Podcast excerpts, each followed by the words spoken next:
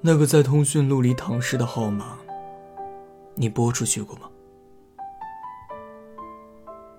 夜深人静时，你是不是也总会盯着通讯录里的某个号码发呆？你是不是也试图把那十一个数字在通讯录里删除，却无法在脑海中抹去？你是不是也经常摁完那串数字后，始终都没能按下通话键，然后一个又一个的数字删除掉？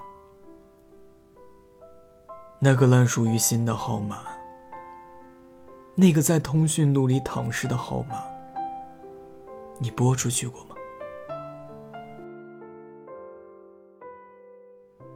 随着网络通信。越来越便捷，我们和父母之间的沟通也变得越来越少。总觉得表达自己内心的真实感受是一件很矫情的事儿。更多的时候，有些话宁愿对着陌生人说，也不愿对着父母说。借着酒馆的平台，有很多听友，他们想对父母说。妈妈，我希望你不要后悔自己做过的事儿。我已经长大了，有些事儿你可以不用将就。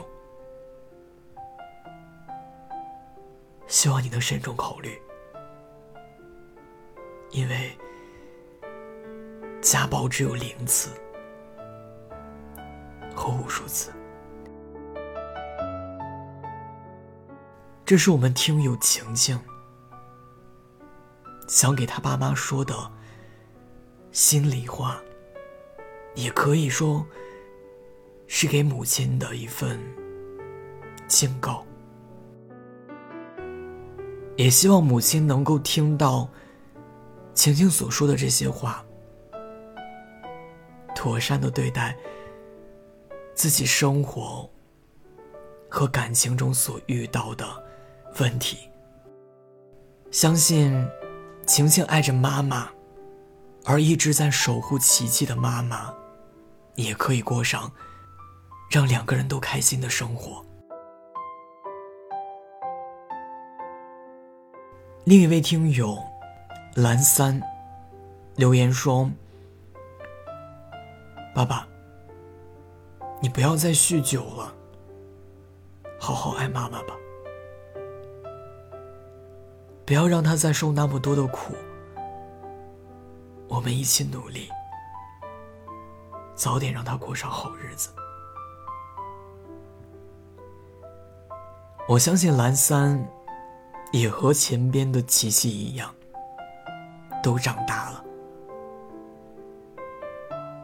也相信在蓝三和父母的共同经营下，一定能够像他所期盼的一样。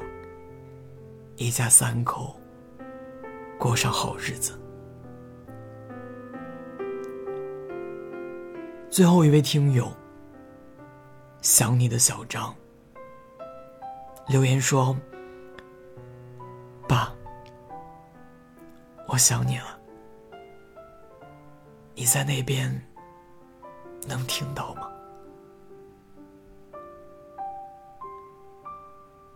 龙龙也相信。小张的话，爸爸一定可以听到。同样，龙龙也相信，爸爸一定在以另外一种方式陪伴着小张，一点点长大。月儿明，风儿轻，可是你在敲打我的窗棂。到这儿你就别担心，其实我过得还可以。来日并不方长，给通讯录里那个号码的主人打个电话吧，趁着现在，不用刻意去说些什么，或者只是给对方响两下铃声就好。生活并不会因为一个电话而改变，每天照常吃饭、学习、上班、睡觉。而随着时间的流逝，有些东西终归也会释然。只希望当回忆来临时，你再也不会有遗憾。太年轻的人，他总是不满足，固执的不愿停下远行的脚步。望着高高的天，走了长长的路，忘了回头看，